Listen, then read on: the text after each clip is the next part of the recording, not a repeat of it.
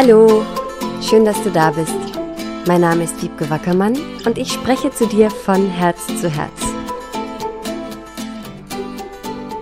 Wie sprichst du eigentlich mit dir selber? Hand aufs Herz. Vielleicht weißt du das auch gar nicht so genau. Meine Erfahrung mit mir und mit meinen Klienten ist, dass wir meistens ganz schön hässlich mit uns selber sind. Und diese Programme und diese Bilder und diese Sätze, die da durch unser Gehirn huschen, die sind manchmal so gewohnt und so tief verankert, dass sie uns gar nicht so bewusst werden. Das kann man ganz gut beobachten, oft erstmal bei anderen, wenn die sagen, ah, ich bin so ein Idiot ah, ich krieg das nie hin. Ach Mann, scheiße, schon wieder nichts erreicht. Es hat alles keinen Zweck. Oder Mann, ich bin immer auch ein Arschloch. Sowas kenne ich auch. Ähm, es macht gar keinen Spaß, das so aufzuzählen, merke ich gerade. Das ist einfach heftig.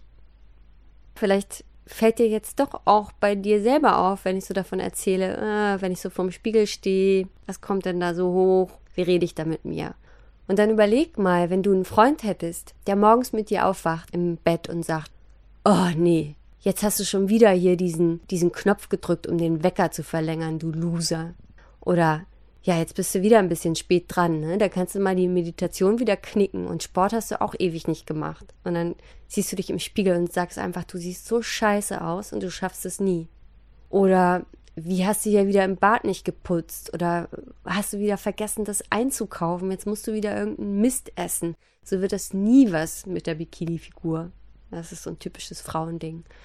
Oh, du bist so ein Idiot, jetzt hast du vergessen, jetzt hast du das nicht ordentlich vorbereitet, die Präsentation. Du wirst wieder so abkacken. Ja, ich benutze jetzt echt mal extra solche Wörter, weil das sind die Wörter, die wir benutzen. Und teilweise schlimmere. Und ich hatte ja eben schon gesagt, stell dir einen Freund vor, der so mit dir durch den Tag geht, der so mit dir spricht den ganzen Tag. Wie lange hättest du diesen Freund noch? Ich hoffe nicht so lange. Und selber duldest du das aber, dass du so mit dir sprichst. Einfach weil es so gewohnt ist und weil du es gar nicht anders kennst. Und da ist so viel möglich, da ist so viel ungelebtes Glückspotenzial, wenn du anfängst, diesen Dialog mit dir selber zu verändern. Und der Schlüssel ist natürlich, dass dir erstmal klar wird, an welchen Stellen und in welchen Momenten du so hart und herzlos und gemein zu dir selber bist. Und dann wirklich zu gucken, was ist hier wirklich real. Jetzt habe ich vielleicht vergessen einzukaufen. Okay, wie groß ist dieses Ereignis wirklich in meinem Leben und wie schlimm ist es wirklich? Und gibt es vielleicht eine Möglichkeit, wie ich damit konstruktiv umgehen kann? Wie ein guter Freund mit dir zu sprechen und zu sagen, hey, das kommt mal vor. Guck doch einfach, ob du auf dem Weg ein bisschen Obst kaufen kannst.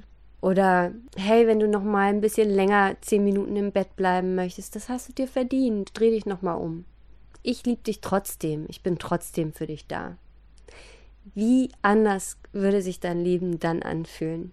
Und es ist möglich, solche Gewohnheiten zu verändern. Oft geht es nicht mit einem Fingerschnips, aber manchmal geht es sehr schnell.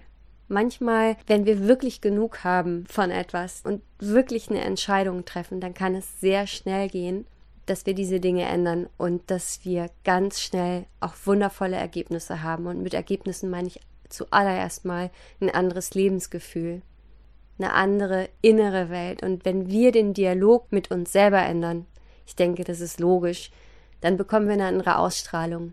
Dann wird auch der Dialog mit anderen sich verändern. Wir werden freundlicher, weil wir auch freundlicher mit uns sind und andere Menschen spüren, dass wir uns selber lieben und akzeptieren und fangen an, das auch zu tun.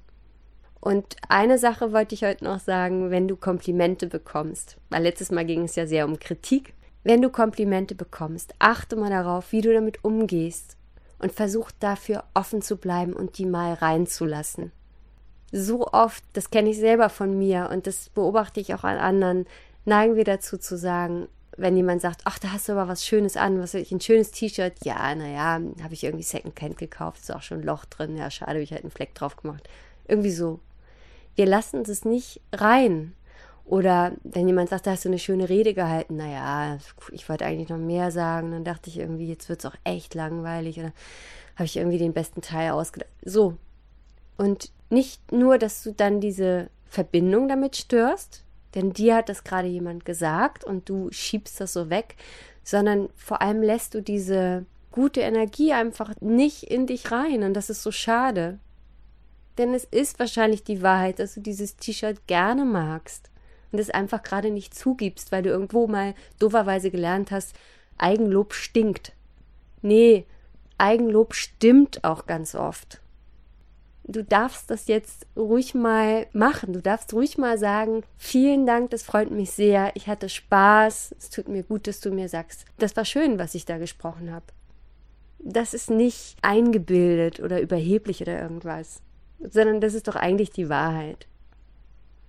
Und wenn du es nicht glaubst, dann kannst du sagen, boah, das freut mich richtig, ich habe schon wieder so an mir gezweifelt, vielen Dank. Und dann nutzt du das als Mittel, um dich aufzubauen und zu sagen, guck mal, wenn ich glaube, was ist doof und schlecht von mir, dann gibt es andere, die finden das toll. Sei liebevoller und konstruktiver da mit dir.